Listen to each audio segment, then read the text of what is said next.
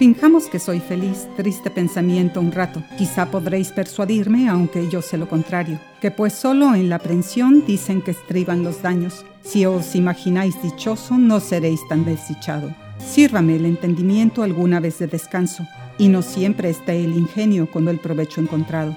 Todo el mundo es opiniones de pareceres tan varios que lo que el uno que es negro, el otro aprueba que es blanco. A uno sirve de atractivo lo que otro concibe enfado, y lo que éste por alivio aquel tiene por trabajo.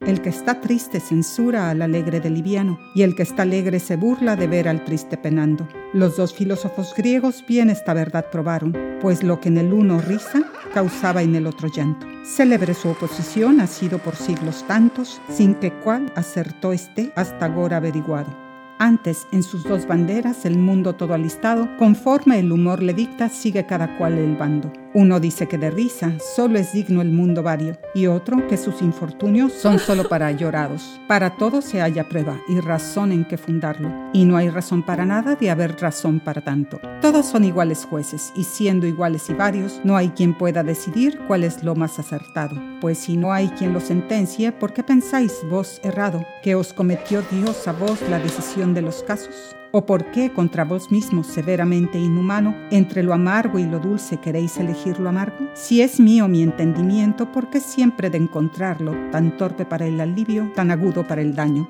¿De qué le sirve al ingenio el producir muchos partos si a la multitud se sigue el malogro de abortarlos? Y a esta desdicha por fuerza ha de seguirse el fracaso de quedar el que produce, sino muerto, lastimado.